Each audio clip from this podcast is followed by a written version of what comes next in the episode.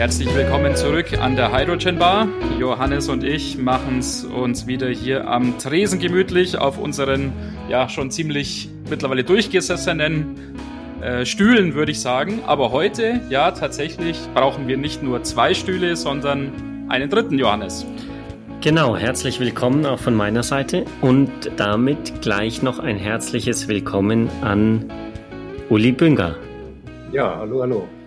Wir freuen uns ganz wahnsinnig auf unseren ersten ja, Gast hier im Podcast. Im Podcast. Wir möchten also jetzt zum ersten Mal eine Interviewfolge hier machen. Wir sind schon ziemlich aufgeregt, aber wir hoffen, es funktioniert alles ganz gut. Uli, wer bist du denn überhaupt? Möchtest du am Anfang vielleicht ein paar kurze Worte zu dir sagen? Ja, vielleicht vorab äh, ganz herzlichen Dank für die Einladung. Äh, freue mich sehr, heute Abend in dieser ersten Folge sozusagen mit äh, einer Rolle spielen zu dürfen. Vielleicht sogar mit einer tragenden Rolle. Ähm, zu meiner Person. Mein Name ist Ulrich Bünger, bin 63 Jahre alt, habe einen Hintergrund als Energie- und Verfahrenstechnik-Ingenieur, also Maschinenbauingenieur äh, in Hannover studiert und auch äh, zwei Jahre in den USA an verschiedenen Stellen. Und äh, Berufserfahrung, tja, nach äh, vier Jahren äh, Aktivität in einer äh, Softwarefirma, die sich mit Fertigungsautomation befasst hat, wo ich in der Systemanalyse tätig war, äh, bin ich dann äh, reumütig sozusagen zurückgekehrt zur Energie- und Verfahrenstechnik. Es war zwar eine schöne Zeit, eine interessante Zeit, die mir auch durchaus geholfen hat, was ich später gemacht habe, aber die Energie- und Verfahrenstechnik, insbesondere das Thema Wasserstoff, schon im Studium begeistert und ich äh, habe dann mir ein halbes Jahr Zeit gegeben, gesucht und bin schlussendlich bei der Ludwig Bölko Systemtechnik in Ottobrunn gelandet. Das ist jetzt äh, inzwischen über 30 Jahre her. Äh, also im, im März, glaube ich, waren es äh, tatsächlich 30 Jahre.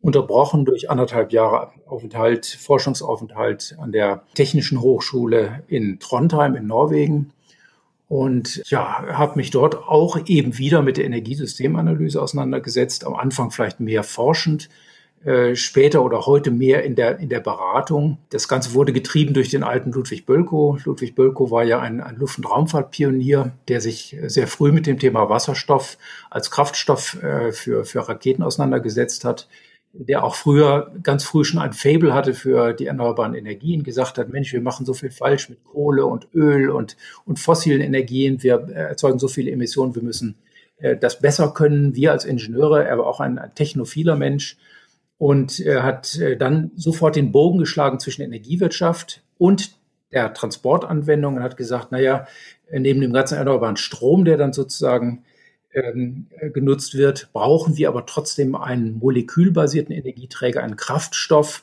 gerade für den Transportsektor und das ist eben Wasserstoff. So, der Name Bölko ist ja immer schon verbunden worden mit dem Namen Wasserstoff, andere auch, aber äh, er auch insbesondere.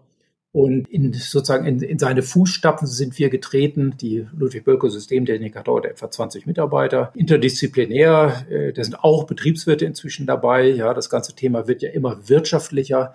Äh, aber im Wesentlichen äh, Physiker, Ingenieure und wir befassen uns sozusagen mit den Grundzügen der, äh, der Anwendung von Wasserstoff als Energieträger und den damit zusammenhängenden Technologien. Von der Produktion bis hin zur Endnutzung über die Infrastruktur, Speicherung und so weiter und so fort. Also Systemanalyse hat uns sozusagen immer angetrieben und vielleicht als letzter Satz ganz wichtig, wir behaupten von uns neutral zu sein, wir behaupten von uns äh, sozusagen nicht zu sehr in die Tiefen hineinzutauchen, sondern den Überblick zu wahren, nicht nur über die gesamte Energie, äh, Energiekette als solche, sondern auch den Überblick sozusagen in der Zeit. Was zieht uns eigentlich, sagen wir mal, durch die Technikentwicklung, durch die äh, Energie, durch die Entwicklung der Energiemärkte hindurch? Das heißt, wenn wir Vorschläge heute machen für konkrete Business Cases, mit denen man sich sozusagen diesem, diesem Thema nähert.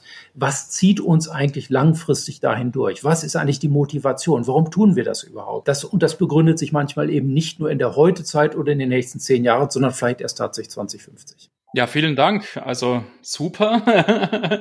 wir sind ja immer wieder wir sprechen ja schon das ein oder andere Mal auch natürlich über dich und andere und wir sind immer wieder fasziniert, wie viele Jahre du tatsächlich jetzt schon dabei bist, wie viel Erfahrung du gesammelt hast und vielleicht eine kleine Anekdote da auch am Rande, die vielleicht ganz lustig ist.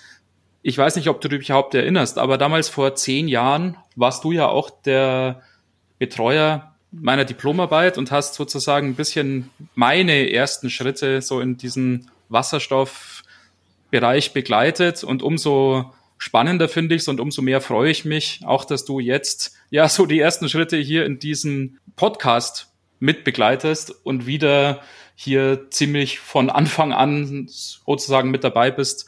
Freut mich wirklich sehr. Ja, danke, danke. Freut mich auch. Ganz besonders, ja, ja. Ja, ich finde es toll, dass ich hier dabei sein darf, wo ihr wieder zusammenfindet sozusagen.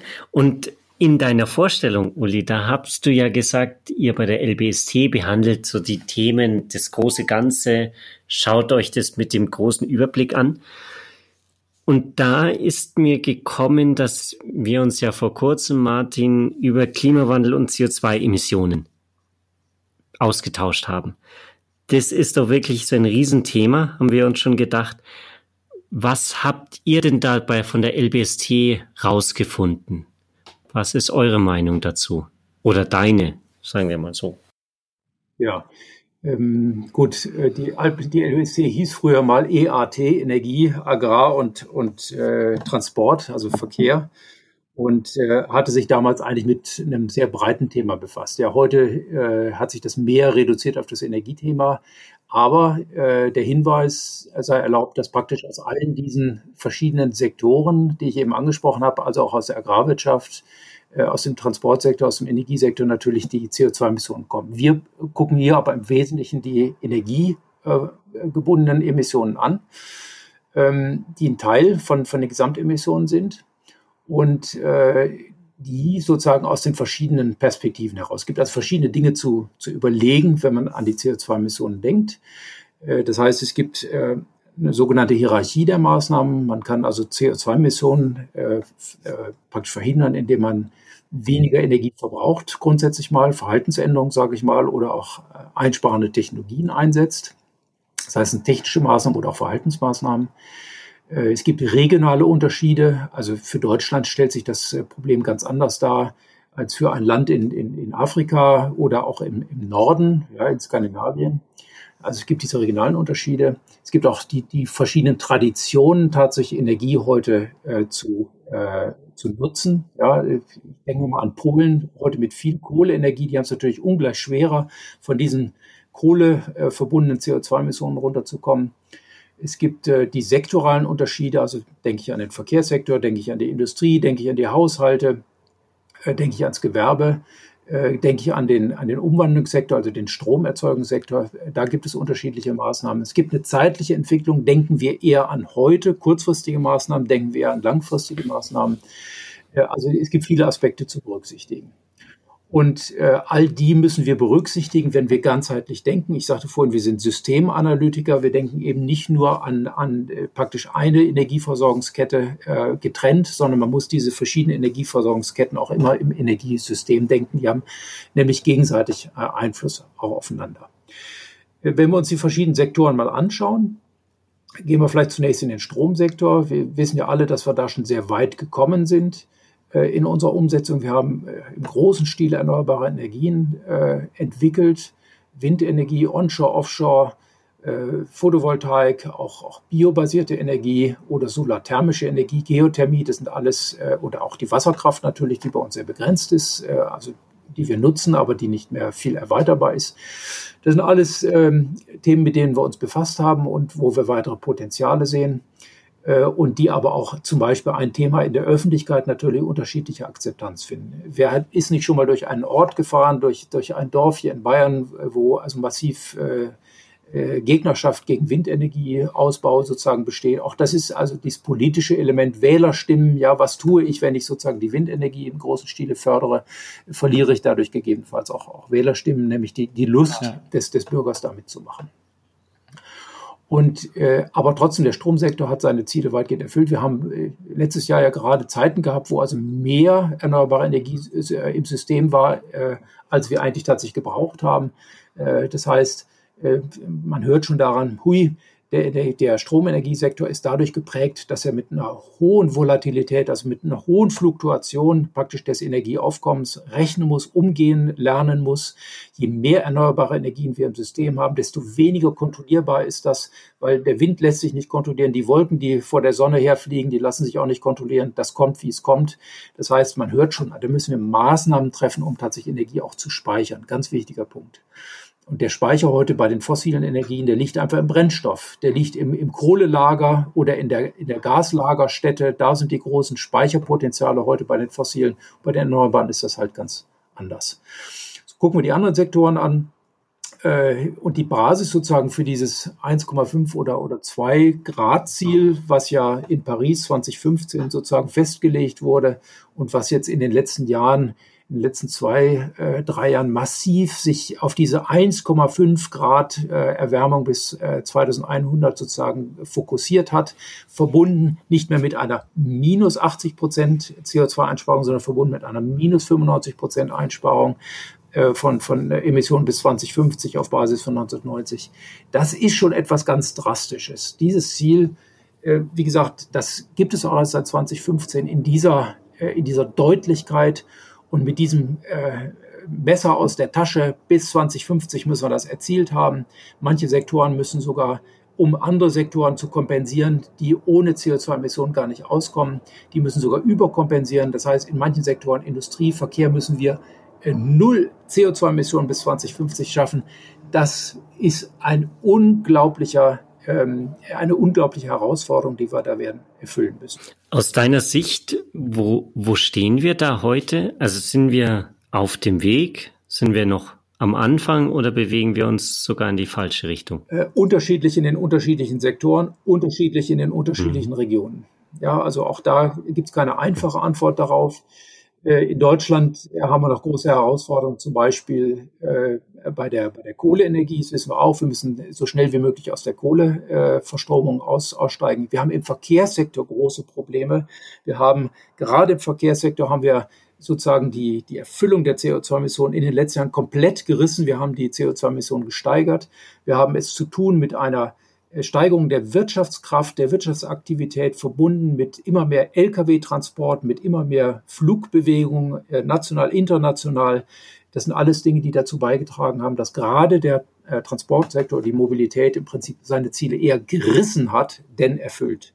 Das heißt, hier wahrscheinlich im Transportsektor haben wir die höchsten Herausforderungen vor uns, weswegen ja auch so viel im Augenblick von der Elektromobilität gesprochen wird. Ja, und da kommen wir dann irgendwann auch nachher ganz schnell nochmal auf das Thema Wasserstoff, äh, Elektromobilität eben nicht nur in Form von Batterien, Batteriefahrzeugen, sondern auch andere Alternativen, andere elektromobile Alternativen.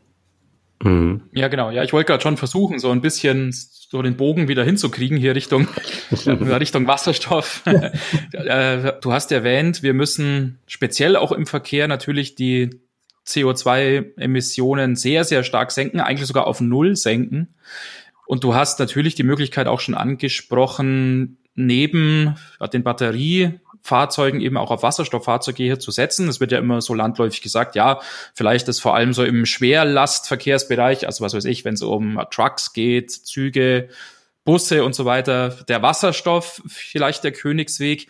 Aber was ja da natürlich irgendwie in den Vordergrund sich drängt, ist natürlich die Frage, wenn wirklich dauerhaft diese CO2-Emissionen im Verkehrssektor gesenkt werden sollen, muss doch eigentlich dieser Wasserstoff grün hergestellt werden. Oder äh, sagst du, zumindest so als Übergangstechnologie ist dieser Wasserstoff, äh, der sogenannte äh, als graue Wasserstoff, der eben nicht aus nur erneuerbaren Energien hergestellt wird, sondern zum Beispiel auch einfach aus Reformierung, über die Übergangszeit eine akzeptable Lösung.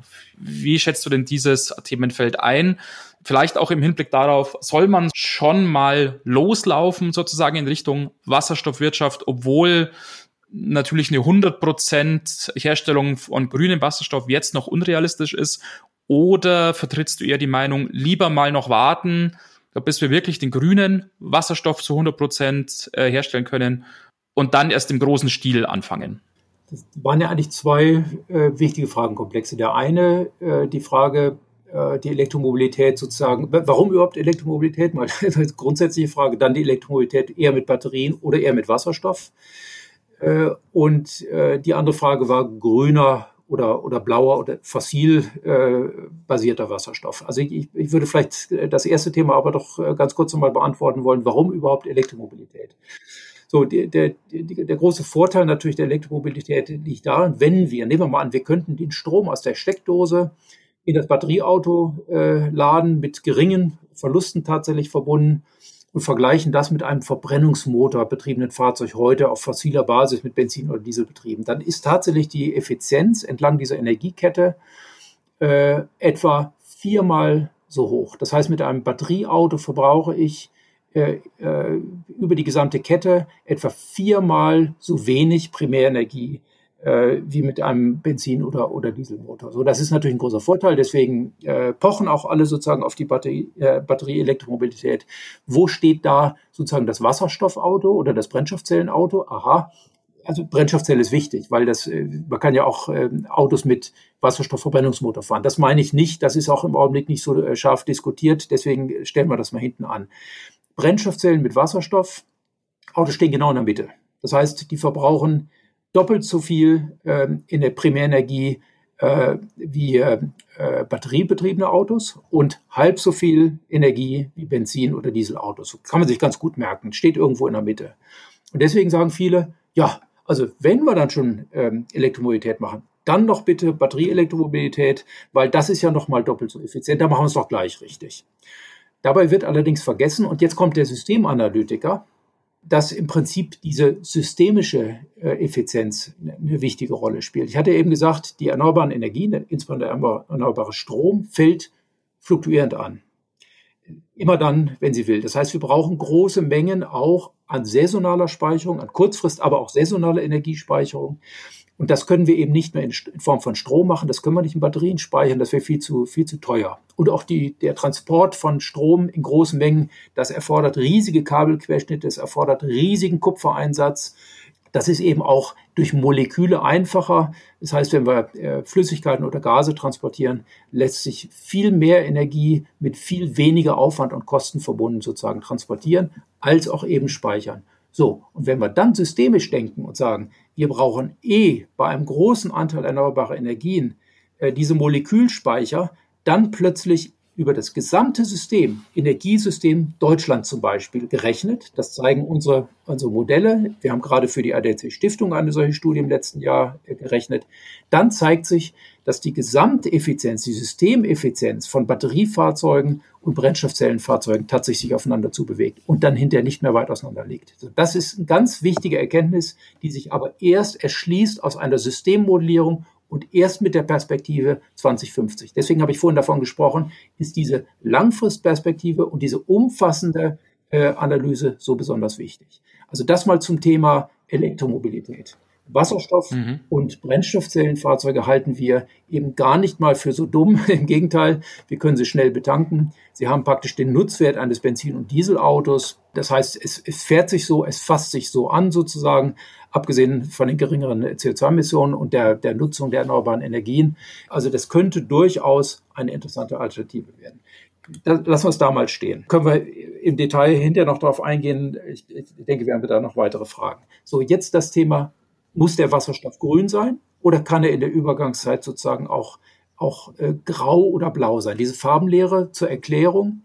Grüner Wasserstoff ist der, der wirklich aus, direkt aus erneuerbaren Energien erzeugt wird, zum Beispiel durch Einsatz von erneuerbarem Strom, Windstrom oder Photovoltaikstrom in einem Elektrolyseur, in dem Wasser in seine Bestandteile Sauerstoff und Wasserstoff gespalten wird. Das heißt, es bleibt übrig äh, Sauerstoff, den man vielleicht sogar auch noch woanders nutzen kann. Aber nehmen wir mal an, wir, wir, nehmen, wir geben das an die, an die Umgebungsluft ab, wir nutzen nur den Wasserstoff, dann haben wir es mit einer hundertprozentig erneuerbaren Form von Energie zu tun.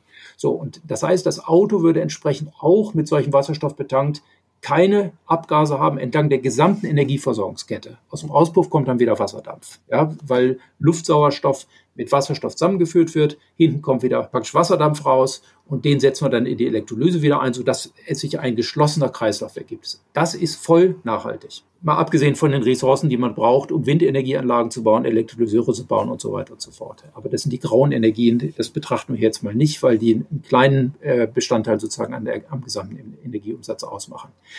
Dann gibt es die, den grauen Wasserstoff. Der graue Wasserstoff ist der, der wie heute üblich, 90 Prozent werden heute so erzeugt von dem Wasserstoff, den wir tatsächlich in der Industrie äh, verwenden, äh, der hundertprozentig fossil erzeugt wird. Das heißt, es gibt eine große Chemieanlage, die nennt sich Dampfreformer. Da wird unter Zugabe von, von Wasserdampf und Methangas eben tatsächlich der, der Wasserstoff rausgetrennt. Ein Teil des Methangases wird eingesetzt, um diesen Reformer zu erhitzen. Katalytisch wird dann praktisch der Wasserstoff aus, äh, abgetrennt und äh, auch aus dem Wasserdampf beziehungsweise auch aus dem Erdgas und daraus gewinnen wir den Wasserstoff. So, jetzt ist interessant, wieder im System gedacht, wie hoch sind die Gesamtemissionen in einem Brennstoffzellenauto, was so mit grauem Wasserstoff versorgt wird, im Verhältnis zu einem mit Benzin- oder Diesel betriebenen Verbrennungsmotorauto. Interessanterweise sind diese Emissionen bereits 25, etwa 25, 20 bis 25 Prozent niedriger mit einem Brennstoffzellenauto als in einem Verbrenner mit Benzin und Diesel. Das heißt, wir haben bereits mit grauem Wasserstoff ein Stückchen weit gewonnen, ein Viertel an CO2-Emissionen. Äh, das heißt, das Brennstoffzellenauto hilft hier schon mal ein, ein Stückchen, äh, selbst wenn es mit grauem Wasserstoff betrieben wird. Also das, äh, das wissen wir schon seit vielen, vielen Jahren inzwischen. Ja, nur wenn wir jetzt die Zeitskala anschauen, auf der wir uns bewegen bis 2050, null Emissionen aus dem Verkehr, da schießt das natürlich nicht wirklich weit. Und wenn wir uns überlegen, wir müssen neue Anlagen bauen, um aus Erdgas sozusagen diesen Wasserstoff abzutrennen, dann parken wir Investitionen, die dringend erforderlich wären, um auf diesem Weg nach 2050, das heißt so schnell wie möglich Nullemissionen zu erreichen, lenken wir sozusagen von dem Ziel ab. Deswegen sagen eben viele, nein, lasst uns verhindern, dass wir neue Investitionen in alte Technologien äh, parken, äh, sondern wendet uns äh, äh, lasst, lasst uns äh, sozusagen der, der Innovation zuwenden. Wenn wir denn schon neu investieren, dann bitte schön gleich in die richtige Technologie. Also das zum Thema grauer Wasserstoff. Und dann gibt es noch diesen blauen Wasserstoff. Und da sollten wir dann die Farbenlehre aufhören. Es gibt noch andere, es gibt noch roten und es gibt noch weißen und alles Mögliche. Nehmen wir mal an, äh, dieser blaue Wasser. Türkis fällt mir immer noch ein. Türkis. Das finde ich am witzigsten eigentlich. Genau, da, gehen wir, da gehen wir heute nicht darauf ein. Das macht so komplex, ist vielleicht auch im Augenblick nicht so wichtig, aber der ist nämlich ähnlich wie der blaue Wasserstoff. Der blaue Wasserstoff wird auch aus fossilem Erdgas gewonnen, aber mit dem Seitenaspekt, dass praktisch das CO2 aus diesem Prozess abgetrennt wird, dorthin verschifft wird oder gepumpt wird mit Rohrleitung oder per Schiff verflüssigt, wo man äh, dieses CO2 entlagern kann. Und das ist typischerweise in alten Gaslagerstätten, also in Gasförderstätten, wie zum Beispiel unter der Nordsee, vor der Küste von, von Norwegen oder vor der, vor der Küste, Ostküste von, von England. Da kann man dieses CO2 verbringen. Es war auch mal die Rede, dass wir das in Deutschland tun wollten. Das hat man politisch abgelehnt, weil die Bevölkerung das auch nicht wollte, weil, es, äh, weil man eben nicht garantieren konnte, dass dieses CO2 da tatsächlich im, im, im Boden bleibt. Und deswegen haben wir das sozusagen für uns abgelehnt. Aber trotzdem, es gibt weiterhin nachhaltige Ziele der Industrie, der Gasindustrie zum Beispiel, zu sagen, wir trennen das CO2 ab und, und lagern das irgendwo anders. Aber auch hier es ist keine Null-Emissions, CO2, Null-Emissionstechnologie, weil beim Verpressen des CO2s in die Erde entlang dieser, dieser Kette sozusagen der CO2-Entsorgung kann man nicht verhindern, dass ein Teil dieser CO2-Emissionen in die Atmosphäre entschlüpft. Und das sind etwa in der Größenordnung irgendwo zwischen 10, 15, 20 Prozent. Das heißt, es ist eigentlich nur, dieser, dieser blaue Wasserstoff ist eigentlich nur eine CO2-Reduktions- oder eine Niedrig-CO2-Emissionstechnologie. Ja, das heißt, wir haben ein Stück damit gewonnen, mehr als mit grauem Wasserstoff, aber wir sind eigentlich nicht da, wo wir mit dem grünen Wasserstoff in 2050 sein müssen. Wenn ich es also raushöre, dann bist du ein eindeutiger Verfechter eigentlich dieser ersten Lösung, möglichst viel sofort von Anfang an auf den grünen Wasserstoff zu gehen. Wahrscheinlich auch im Hinblick darauf, dass ja gerade in arabischen Staaten oder sowas diskutiert wird. Ja, man könnte doch quasi die noch vorhandenen Öl, Gasvorkommen ja auch dazu nutzen, um halt Wasserstoff zu erzeugen. Und wenn die Europäer plötzlich Wasserstoff wollen, ja mein Gott, dann liefern wir den Wasserstoff. Also das ist ja wahrscheinlich dann auch was, was du eher, ja, würde man sagen, vielleicht kritisch begleitest, diese Meinung. Sagen wir mal so, also man, man kann die, die bereits platzierten Investitionen, äh, die kann man ja im Prinzip äh, auch noch weiterhin ausnutzen. Man kann die, die einmal errichteten Dampfreformer weiterlaufen lassen bis an ihr Lebensende. Ja, damit ist erstmal nichts verloren, allerdings auch äh, bereits was gewonnen, aber auch nicht äh, zu viel gewonnen. Das heißt, da kann man ein Stückchen weit sozusagen diesen Weg gehen, kann die alten Investitionen, die einmal getätigten, aus volkswirtschaftlicher Perspektive auch bis zu ihrem äh, Ende der Lebensdauer weiter nutzen. Aber alles, was man neu investiert, da sollte man tunlichst in die richtige Technologie gehen. So, und, aber auch da gibt es unter, unterschiedliche Meinungen dazu. Da sagt die Gasindustrie zum Beispiel, naja, wir haben das Erdgasnetz heute im großen Stil und wir erklären uns dazu bereit, dass insbesondere das Transportgasnetz, also die großen Leitungen mit 80, 100, 120 Zentimeter Durchmesser, die stellen wir auf 100 Prozent Wasserstoff um. Ja, das heißt, wenn wir da sozusagen investieren, das machen wir gleich richtig. Aber was die Wasserstoffproduktion angeht, Mensch, da lass uns doch erst den kostengünstigeren Weg über den den blauen Wasserstoff gehen. Das ist auch eine Sichtweise, ja, und dafür muss natürlich aber CO2-Infrastruktur errichtet werden. Das heißt, das sind auch hinterher Investitionen, die dann irgendwann nicht mehr gebraucht werden.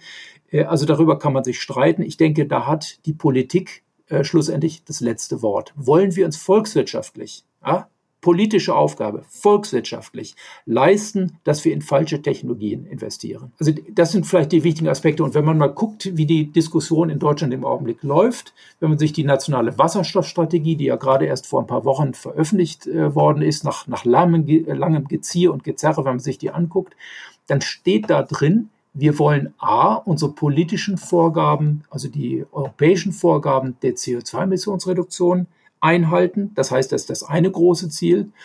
Äh, das kann man auch mit, mit, mit blauem Wasserstoff machen in der, in, der, in der Zwischenzeit. Aber, und das ist das ganz Spannende und Interessante, wir wollen gleichzeitig äh, Wirtschaftskraft fördern, wir wollen Wertschöpfung fördern mit neuen Technologien. Und das ist zum Beispiel Elektrolyse-Technologie. Das heißt, wir wollen die Welt in Zukunft beglücken von Deutschland aus mit der Produktion von, von äh, Elektrolyseuren, also der Zukunftstechnologie, und lass uns das zu einem Fokus machen. Das heißt, das ist auch ein politisches Ziel, hier Wertschöpfung zu betreiben mit neuer Technologie. Und das finde ich sehr gut. Deswegen klingt aus den Poren so oder dringt aus den Poren der, der nationalen Wasserstoffstrategie auch immer wieder dieser grüne Wasserstoff heraus. Wobei man sagt, naja, und lass es am Anfang auch, auch blauen Wasserstoff sein. Aber das kann kein Schwerpunkt werden. Ähm, du hast vorhin gesagt, oder es, es klang so, dass letztendlich die, der Wasserstoff hauptsächlich für das Energiesystem gebraucht wird, also um die, die Energie zu speichern, vor allem die saisonale Speicherung umzusetzen. Und die Mobilität ist sozusagen ein Nebeneffekt, weil man dann schon Wasserstoff hat. Verstehe ich das richtig oder ist es eher umgekehrt, dass wir die Mobilität brauchen, um diese Wasserstoffwirtschaft auch in Gang zu zu bringen? Da habe ich immer ganz, eigentlich ganz gerne die, die tatsächlich politische Antwort oder die mag politisch klingen ausweichend. Die ist aber nicht, wirklich nicht ausweichend gemeint. Ich habe äh, eine, wenn ich Vorträge halte, zeige ich gerne diese eine Folie, wo ich sage, nein, wir brauchen äh, tatsächlich beides. Wir brauchen nämlich, sagen wir, die großen Anwendungen ähm, für Wasserstoff, um tatsächlich die Infrastruktur im großen Stile aufzubauen. Ich, ich sage nochmal äh, das, das Stichwort hier Gasnetz.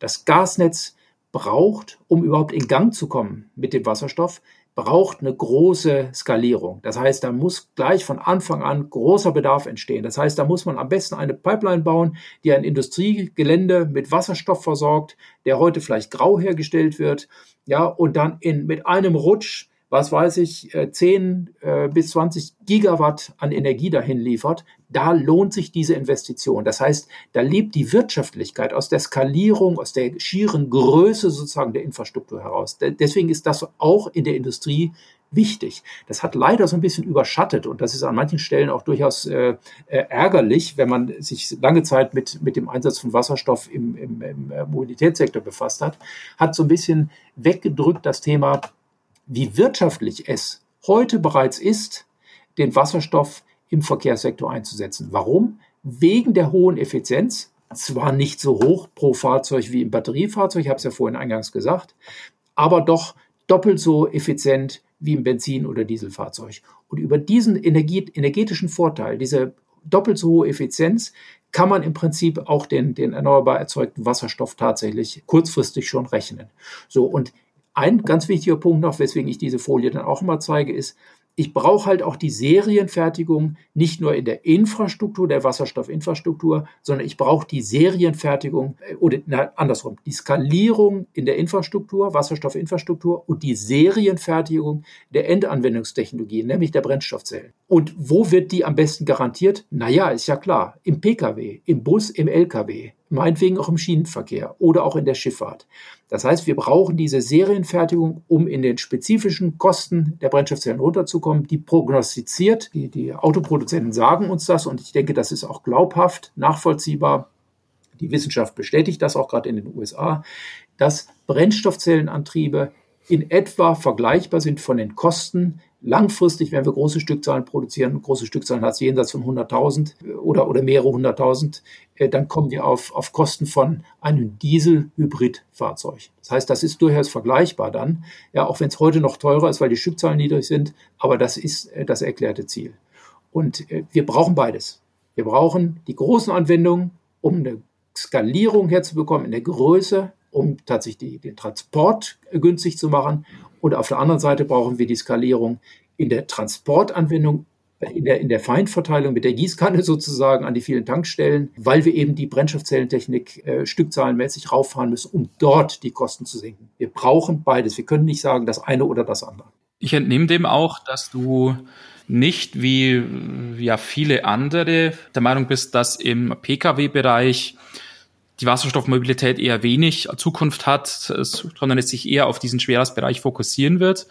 Ich entnehme dem, was du zuletzt gesagt hast, schon, dass du ein starker Verfechter auch dieser Pkw-Mobilität mit Wasserstoff tatsächlich bist. Also ich würde sogar noch einen Schritt weiter gehen, ja. Also das äh, und zwar nicht deswegen, weil wir wieder was Besseres wissen, sondern einfach oder oder oder oder naseweis sind, sondern einfach unsere Einsicht zeigt, wiederum aus Systemsicht, immer wieder, ja, wir werden in Zukunft vielleicht auch nicht mehr uns so viele große Autos leisten können. Was wir im Augenblick machen ist, ja, die Automobilindustrie verkauft natürlich gerne ihre großen Autos, weil die am meisten Umsatz spezifisch pro Fahrzeug bringen und, und würde am liebsten nur große Autos fertigen. So, dass wir uns das allein ressourcenmäßig auf Dauer werden nicht mehr leisten können, äh, ist ein, sicherlich ein, eine Einsicht, die wir jetzt auch in Covid-Zeiten äh, vielleicht nochmal gelernt haben. So, und wenn wir aber tatsächlich begrenzen den Brennstoffzelleneinsatz im Fahrzeug, im Pkw-Bereich auf die großen Anwendungen und uns eines Tages dann dazu entschließen, früher oder später, dass wir die großen Autos nicht mehr fahren dürfen, dann können wir die Brennstoffzellen im Pkw gleich mit entsorgen oder was. Das kann ja wohl nicht sein, ja. So, und ich, ich kenne eben ein schönes Beispiel und das zitiere ich an der Stelle ganz gerne, weil äh, ich mit den Menschen auch äh, persönlich ganz gut befreundet bin, mich mit dem Thema intensiv auseinandergesetzt habe. Es gibt auch sinnvolle Einsatzmöglichkeiten für kleinere PKWs, um die Brennstoffzelle einzusetzen. Dieser Mensch heißt Hugo Spowers, sitzt in Wales, hat eine kleine Firma, die heißt River Simple. Ja, River Simple. Ja, produziert genau. Brennstoffzellenfahrzeuge, die haben eine, eine Brennstoffzellenleistung von, von, von äh, im Augenblick 8 Kilowatt, also in der Größenordnung 10 Kilowatt, statt wie heute üblich 80 Kilowatt in, einem, in, einer, in, einer, in einer Rennreiselimousine. Und äh, der fährt zwar nur 120, aber der sorgt eben dafür, dass man auch eine individuelle Mobilität erhalten kann mit einem extrem geringen äh, Energieverbrauch. Der Tank, der fast ein Kilogramm Wasserstoff. Der braucht auch nur 350 Bar und keine 700 Bar mit, mit, mit, äh, mit 5 Kilo Wasserstoff, weil das Fahrzeug so schwer ist, sondern das Fahrzeug ist leicht, das wiegt 500 Kilo. Das hat auch keine Batterien an Bord hybridisiert, sondern Superkapazitoren, die extrem effizient sind im Laden und, und Beladen, ja, also um die, die, die Brennstoffzelle zu unterstützen in ihrer Leistungsabgabe oder Vergleichmäßigung. Also das ist einfach ein tolles Konzept. Der Mann hat das komplett durchdacht. Der hat die ersten 20 Autos gebaut, die jetzt fahren. Ich möchte nur an der Stelle sagen, wir, wir haben noch gar nicht so weit gedacht, weil wir im Augenblick immer besessen sind davon, es muss alles groß und größer werden. Nein, in dem Augenblick, wo die äh, Betankungsinfrastruktur für Wasserstoff da ist, denke ich, sollten wir einfach nicht ausschließen, dass es auch kleine PKWs mit den Brennstoffzellen gibt. Also ich würde das noch weiter treiben, wie gesagt. Ja, ich würde nicht nur sagen, nicht nur die großen Anwendungen, sondern auch die PKWs sind wichtig, sondern auch innerhalb des Segments der PKWs sind auch die kleinen PKWs durchaus mit Brennstoffzellen zu betreiben. Und zwar sinnvoll und kostengünstig. Glaubst du, das kaufen Leute? Weil das ist ja wirklich am Ende immer die Frage, wie stimmen die Leute mit ihrem Geldbeutel ab? Und da sieht man ja heutzutage eigentlich schon, dass trotz aller Medienberichte und dem, der, eigentlich der Einsicht, dass SUVs natürlich sehr viel ineffizienter sind als irgendwie normale Limousinen zum Beispiel, weil sie viel höheren Windwiderstand haben. Trotzdem kaufen die Leute SUVs. Tja, äh, das sind ein bisschen Kristallkugel gucken. Mhm. Ja, ich meine, an was, an was glauben wir, wie sich die Zukunft entwickelt? Glauben wir an die Einsicht äh, des Einzelnen, der, sagen wir, sagt, ja, klar, ich muss verzichten, ich muss im Prinzip in Zukunft Energie sparen und ich tatsächlich, ganz ehrlich, im Augenblick, so wie die Welt läuft, glaube ich das nicht so. Aber lassen wir doch mal das nächste Covid kommen. Lassen wir im Prinzip den Klimaeffekt mal irgendwo richtig heftig zuschlagen. Ich denke, die Zeit, äh, der, der, Mensch lernt über Katastrophen leider. Äh, warum sind wir aus der Kernenergie ausgestiegen? Naja, es hat ein paar Unfälle gegeben. Ja. Äh, ich meine, warum hat es das äh, Solar-Wasserstoff-Bayern-Projekt gegeben, äh, mit dem die äh, Ludwig Bölko Systemtechnik damals äh, angefangen hat, ihre Analysen zu machen? Weil, weil der Bölko dann zusammen mit dem Strauß gesessen hat, gesagt hat, oh, Tschernobyl, da müssen wir aber was tun, wenn wir aus der Kernenergie aussteigen. Ja, was sind denn die Alternativen? Ja, äh, Wasserstoff aus erneuerbaren Energien. So kommt das zustande. Das heißt, der Mensch lernt immer nur von Katastrophen. Und ich, ich möchte nicht prognostizieren, was uns noch begegnen wird an Katastrophen. Ich möchte auch nicht sagen, das ist gut, äh, solche Katastrophen. Aber der Mensch scheint eben aus solchen Dingen dann wirklich nur ernsthaft zu, zu lernen. Und ich weiß nicht, was uns da noch begegnen wird. Deswegen ganz ehrlich, im Augenblick, so wie sich das entwickelt, ja, ist das unwahrscheinlich, dass kleine Autos äh, eine, eine, größere Rolle wieder spielen werden. Aber wenn ich das so richtig beurteile, äh, im Hinblick auf 2050, kann ich mir sehr wohl vorstellen, dass wir alle mal wieder etwas bescheidener werden und dann diese Technologie nicht abgesägt sein soll. Es, es gibt sie, es ist möglich. Vielleicht passt es an dieser Stelle auch ganz gut, wenn wir eine Unterbrechung machen, Uli. Vielen Dank. Wir sind am Ende der heutigen Folge. Wir sind aber nicht am Ende des Gesprächs auch tatsächlich, was uns sehr freut, sondern wir machen auch dann nächste Woche mit der nächsten Folge weiter. Vielen Dank für heute, Uli. Ja, bitte, bitte. War mir ein Vergnügen. Und wir hören uns dann heute in einer Woche wieder. An dieser Stelle nur nochmal der übliche Hinweis. Gebt uns gerne wie immer euer Feedback, eure Kommentare, am besten über unsere Webseite hydrogenbar.podigy.io oder auch immer gern genutzt, schreibt uns E-Mails hydrogenbar at yahoo.com. Ansonsten nochmal vielen Dank und wir hören uns dann nächste Woche wieder. Macht's gut. Tschüss. Bis dann.